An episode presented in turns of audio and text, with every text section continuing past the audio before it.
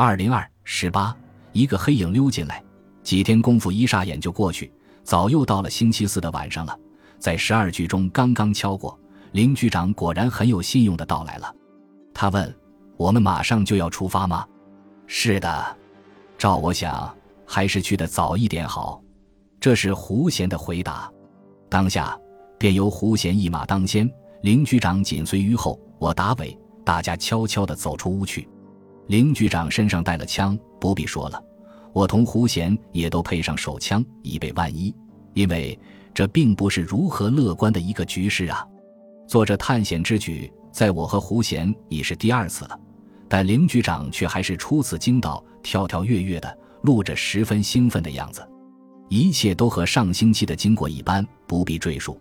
一会儿，我们又在那个秘密所在浮着了，在这深宵之中，又是静静相对，不能说的一句话，这情形却是非常难看的。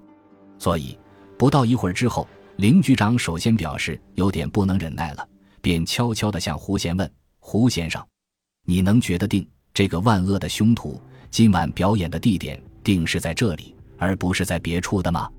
这虽不能一定，但照大势所趋，却已迟缓不到哪里去的了。因为我已探得孙武娟的生日便在下星期，一过这个生日就满了法定成人的年龄了。胡贤也悄悄地回答他。于是林局长不再说什么了，也和我们一样，只是很耐心地等待着。好容易，一句中已是敲过，这位千娇百媚的美人儿果然又一时出现。前番是在雨中，今次却有月亮，故瞧看的更是亲切。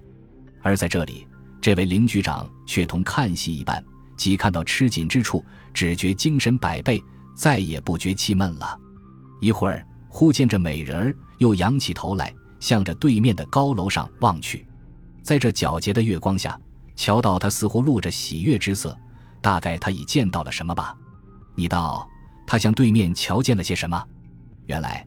在这居高临下的对面楼窗中，有什么人在把火光晃动着？济公是晃动了六下。我们所伏逆的地方和他所站立之处是在同一的角度之下，所以他既是瞧到，我们便也瞧到了。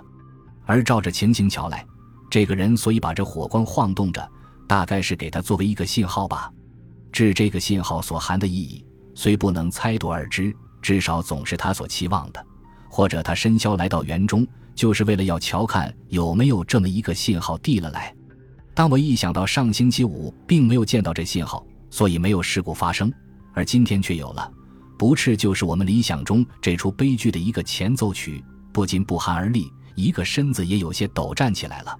正在此际，忽闻远处送来钟声，当当的，不多不少的正是二下，明明是在向我们报告着这可咒诅的时间已到了。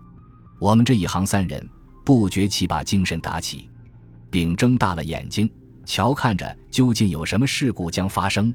此时，这园门忽悄悄地开启了，有一个黑影溜了进来，但尚未走到这位少女的跟前，他已经瞧出这是什么人到来了，即欢声叫了起来：“少木，少木！”